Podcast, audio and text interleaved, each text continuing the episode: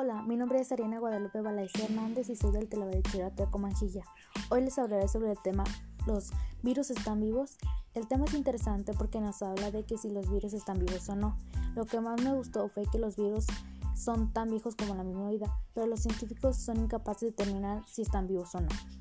Me pareció muy curioso que nosotros tocamos miles de millones de estos y también que los virus se inscriben en nuestro ADN influyendo en la saga humana mediante la mutación.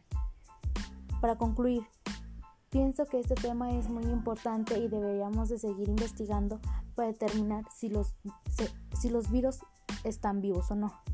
Muchas gracias por su atención, les invito a seguirme en mi podcast y hasta luego.